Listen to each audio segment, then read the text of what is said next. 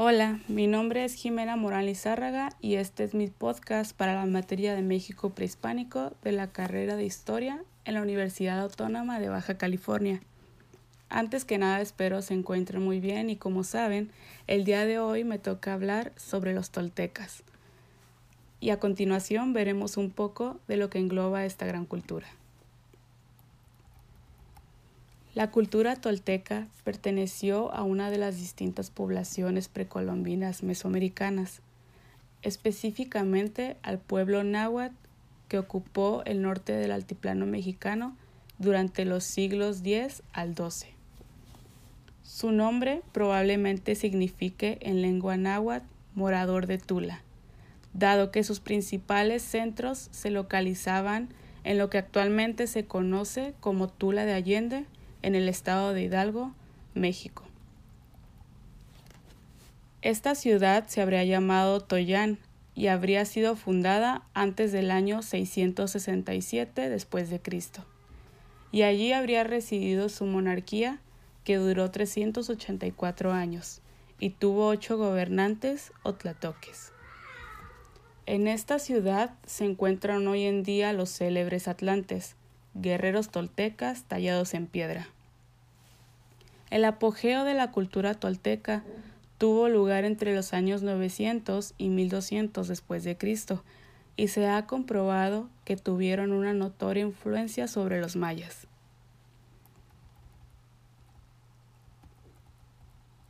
Con la caída de Teotihuacán, ocurrida hacia el año 700, comenzó en Mesoamérica una época de guerras y oscuridad cultural.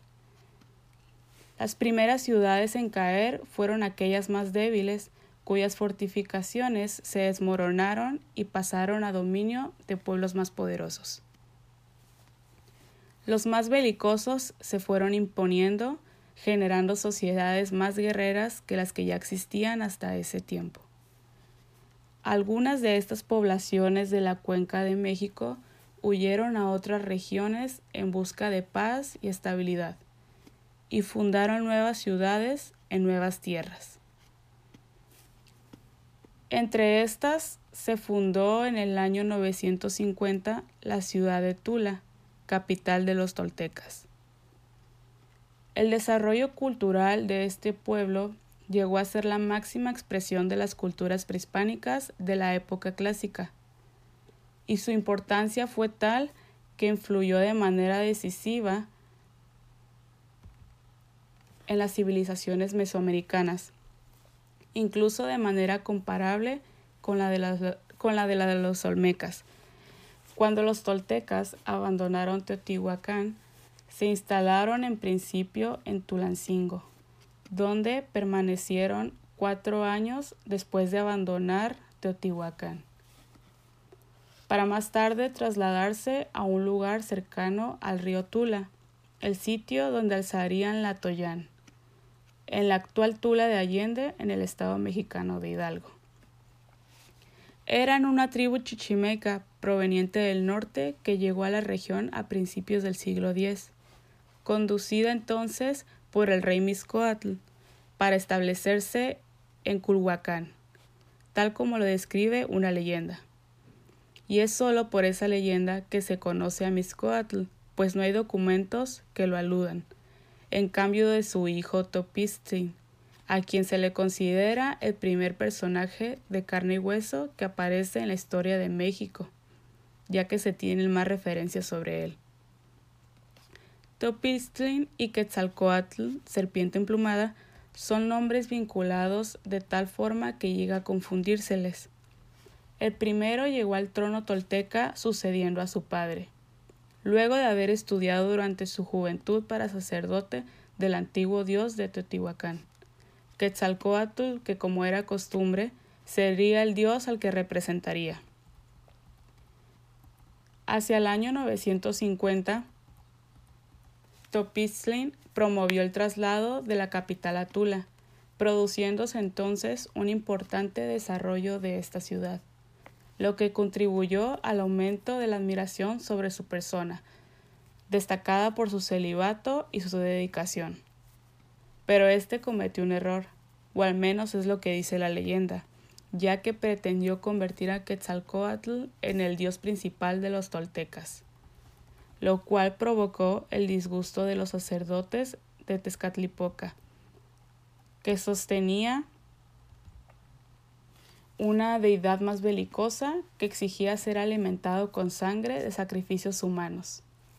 Ante la amenaza de cambios, Tezcatlipoca reaccionó difamando a Quetzalcoatl y usando sus poderes persuasivos para lograr que los toltecas lo vieran como la pureza. Vistiéndose de anciano, lo emborrachó con pulque, diciéndolo que se trataba de una medicina. Cuando despertó de la borrachera en medio de la resaca, Tezcatlipoca se dio cuenta que había perdido la castidad, por lo que abdicó al trono y marchó al exilio con un grupo de seguidores. De este modo, el pueblo tolteca quedó dividido entre seguidores de Quetzalcoatl, lo que llevó a una batalla entre las facciones, en la que se impuso el sector que respondía a Tezcatlipoca.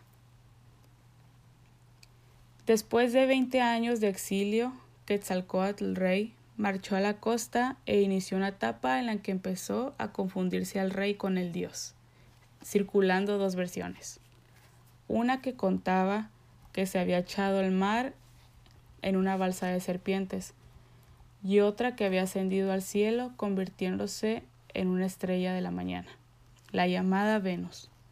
Pero las dos versiones coincidían en que había dejado la promesa de regresar en la dirección en la que sale el sol hacia un tiempo coincidente con el año 1519. Esta promesa, hecha por Topizlin, llegó a confundir a Moctezuma, que ante la llegada de los conquistadores españoles interpretó que se trataba de su prometido regreso, lo que facilitó la conquista de Tenochtitlán. Mientras la mítica ciudad de Teotihuacán quedaba indefensa en la llanura, Tula, bajo el control de Tezcatlipoca y desde su ubicación en una cima, se transformó menos que inexpugnable. Su, su sociedad era militarizada, gobernada por militares y mantenida por las riquezas que proporcionaban las conquistas de otros pueblos. Fue el primer estado en Mesoamérica en imponer tributos claramente definidos, una pauta gubernamental que continuó hasta la llegada de los españoles.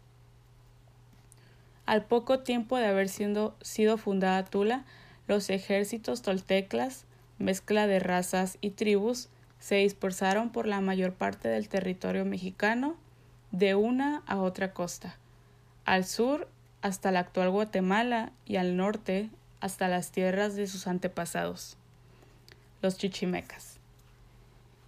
Hacia el año 1000 llegaron a Yucatán, donde florecía la cultura maya. El encuentro significó la destrucción de varias ciudades pero también la fundación de otras como Chichen Itza, donde en la construcción se hizo notable su arte para la escultura, visible en las pirámides. En Chichen se conoció un nuevo estilo de sacrificio humano desconocido en Tula. Las doncellas elegidas por sus dotes y gran belleza eran arrojadas al cenote al amanecer, junto con joyas y objetos de gran valor y si éstas lograban sobrevivir, hasta la tarde las sacaban del agua y les pedían que repitieran los mensajes de los dioses. En cuanto a su organización política, como se ha dicho, los toltecas obedecían a una monarquía de corte militarista que imponía una sociedad de castas. La guerrera en primer término junto con los funcionarios, sacerdotes y jerarcas, encargados de la conducción del calendario y de las funciones rituales. Luego venía la clase servil, integrada por los trabajadores agrícolas, artesanos, alfareros, carpinteros, hilanderos, pintores, lapidiaros y albañiles. Finalmente estaban los esclavos, a menudo capturados de otras culturas vecinas. La economía tolteca se sostenía en la agricultura. a partir del cultivo de amplios campos irrigados por un sistema complejo de canales, en donde se daba el maíz, los frijoles y el amaranto. También el trabajo de metales, piedras y un vasto sistema de recolección de tributos. El resto de la materia prima podía obtenerse mediante el comercio o la guerra con otras culturas vecinas. En cuanto a la arquitectura, la arquitectura tolteca se caracteriza por sus templos de interiores amplios, con una techumbre sostenida por vigas de madera y columnas de piedra. Tallaban las columnas con la figura de los guerreros con sus propulsores, dardos y escudos. Uno de los altares estaba sostenido por columnas semejantes a atlantes, que soportaban sobre sus cabezas y manos la superestructura. El chacmol, una gran figura esculpida en piedra, sentada en forma reclinada, sosteniendo en el vientre un recipiente y con la cabeza mirando hacia un costado. Es uno de los elementos más representativos del arte tolteca. Las pirámides escalonadas y las ganchas para el juego de pelota también tuvieron una gran expresión en Tula. Cerámica. Tenían un estilo de cerámica más antiguo que la fundación de Tula, conocido como Coyotlatelco y caracterizado por el color rojo y café de sus vasijas. Se cree que el origen estaba en Teotihuacán. Tiempo después desarrollaron una cerámica conocido como estilo mazapán, cuya dispersión por, por gran parte de Mesoamérica se asocia a la expansión política de los toltecas. Sus formas más sobresalientes son escudillas con su interior decorado con líneas rectas u onduladas, pintadas de rojo intenso. De manera paralela al estilo mazapán, produjeron la llamada cerámica plumbate, de las pocas alfarerías de este continente con superficies de apariencia vitrificadas. Gracias al uso de pinturas con pigmentos minerales y cocidos a altas temperaturas. Curiosamente, esta cerámica no fue hecha por los toltecas, sino por tribus de Guatemala, pero su participación en la red comercial eh, la convirtió en uno de los mejores distintivos de la, de la hegemonía de esta gran nación de conquistadores.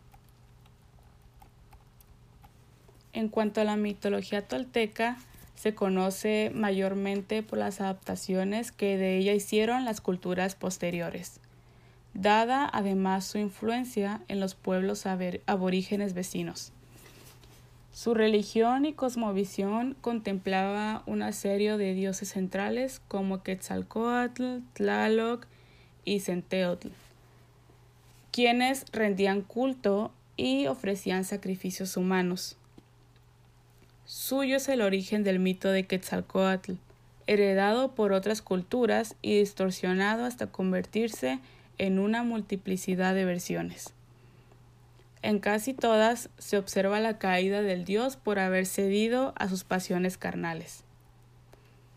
Crearon una cosmología perfectamente organizada que explica la formación del mundo y sus transformaciones sucesivas. Sus mitos y su religión son la etapa más alta y evolucionada del espíritu de un pueblo cuyo origen misterioso no ha podido ser fijado exactamente en el tiempo, ya que es posible que ellos fuesen también los edificadores de la ciudad religiosa de Teotihuacán. Y bueno, sea lo que fuese, lo cierto es que los toltecas dieron a sus bases religiosas y cosmogónicas una estructura tan precisa y una potencia tan rigurosa que las culturas posteriores, especialmente la azteca, las adaptaron como propias. El caos primitivo. En el principio era el caos, dice el mito de los cinco soles. Esta confusión de la materia original informe se deriva siempre. En el origen que del mundo ofrecen todas las religiones, de una oposición entre fuerzas radicalmente contrarias. Pueden ser la luz y la sombra o el bien y el mal. En este caso, lo que choca y combate y al fin se compenetra infinitamente son dos elementos divergentes en esencia, que es el agua y el fuego. Como todos sabemos, el agua apaga el fuego y éste devora y volatiza el agua.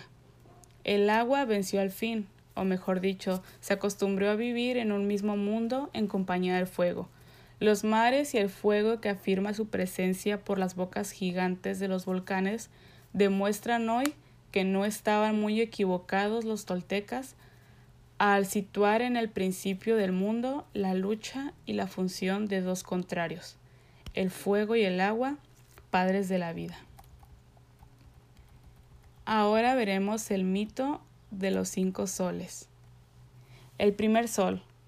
Sobre el caos espantoso que era el preludio de la vida en una tierra aún no creada, velaban los dioses. Contemplaron el combate entre el agua y el fuego, y se reunieron para deliberar. Es hora ya de aplacar esta batalla y dar nacimiento a la vida. A su mandato, el fuego enloquecido y las aguas sirvientes se aquietaron un oscuro silencio flotó y sobre los mares y las tierras el reino de la materia oscura había nacido. Y el primer sol que dominaba sobre este mundo en sombra fue el sol de Moche o el sol de tierra, simbolizado por un tigre. Los dioses se alegraron, aunque pronto hubieron de convencerse de que su primer intento de crear la vida había sido un fracaso. El tigre devoró a todos los seres que poblaban la tierra y ésta siguió girando en el espacio oscuro con la carga ya inerte de sus muertos. El segundo sol. Los dioses se reunieron de nuevo y dijeron Esta quietud y esta oscuridad no son buenas. Es preciso que nazca un nuevo sol y que su espíritu corra sobre el mundo lleno de pureza.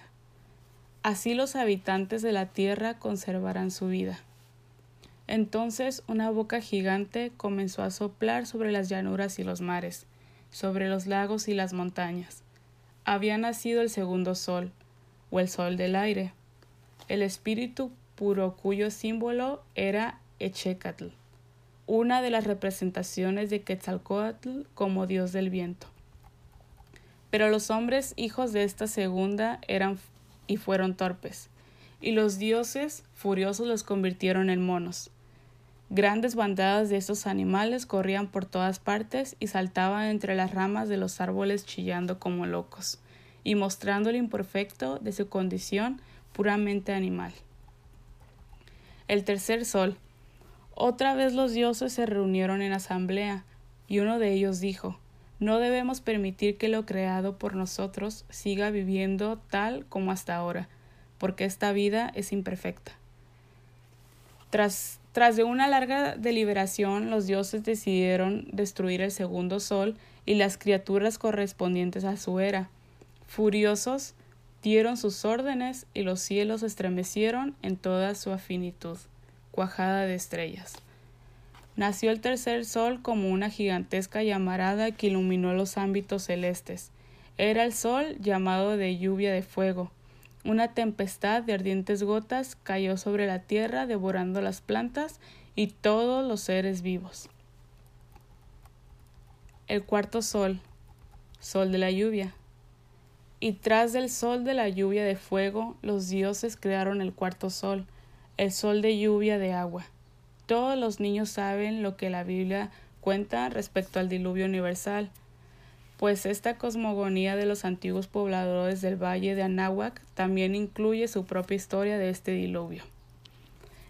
Es evidente que desde el punto de vista científico que esta significa solo una cosa. Y bueno, el sol de la lluvia de agua aniquiló buena parte de lo creado al anegar toda la tierra, pero dio origen a los peces que llenaron los mares, los ríos y los lagos, con el inquieto rebullir de su vida submarina. Y fue entonces cuando los dioses creyeron que había llegado el momento de poner sobre la tierra al hombre mismo. El quinto sol. Reunidos los dioses, decidieron que el quinto sol, llamado Sol del Movimiento, sería parte del género humano. Más para alcanzar este privilegio sobre los demás soles, era preciso que surgiese dotado una virtud no conocida. Tras mucho discutir, los dioses llegaron a la conclusión de que sólo mediante el sacrificio de dos de ellos el quinto sol podría crear y alumbrar a los hombres que poblasen la tierra. El padre Fray Bernardino de Sagún, en su Historia General de las Cosas de la Nueva España, cuenta que el desarrollo de los acontecimientos, acontecimientos se juntaron los dioses y dijeron los unos a los otros, ¿qué tendrá el cargo de alumbrar al mundo? A estas palabras respondió, respondió un dios que se llamaba Tecusitzetcal. Yo me encargo de alumbrar al mundo. Luego otra vez hablaron los dioses y dijeron, ¿quién será otro más? Uno de aquellos dioses al que nadie hacía caso y era buboso. No hablaba, sino que oía lo que los otros dioses decían. Estos le hablaron y le dijeron, Sé tú el que alumbras. Bubocito y él respondió, En merced recibo lo que me habéis mandado. Los dos dioses recibieron penitencia durante cuatro días y un gran fuego encendido. El dios buboso, llamado Nanahuatzin, solo podía ofrecer como ofrenda, además de su vida, espinas de maguey ensangrentadas con su propia sangre, porque era pobre. A la medida, a medianoche del quinto día, cuenta Sagún, se pusieron delante del fuego y los otros dioses dijeron, Ea pues, Tecutzitecatl, entra tú en el fuego. Pero el dios rico tuvo miedo. Tres veces probó, pero en ninguna se atrevió a arrojarse al fuego. Los dioses hablaron entonces a Nahuatzin, el dios pobre y como le hubiera hablado los dioses, se esforzó y cerró los ojos, echándose al fuego. Cuando vio que se había echado fuego y ardía, arremetió y se echó a la hoguera. Así, mediante el sacrificio de los dioses, surgió el quinto sol y nacieron los hombres de la tierra, o sea, nosotros. Y bueno, esto es todo por mi parte. Espero que les haya servido esta información para conocer un poco más de esta gran cultura.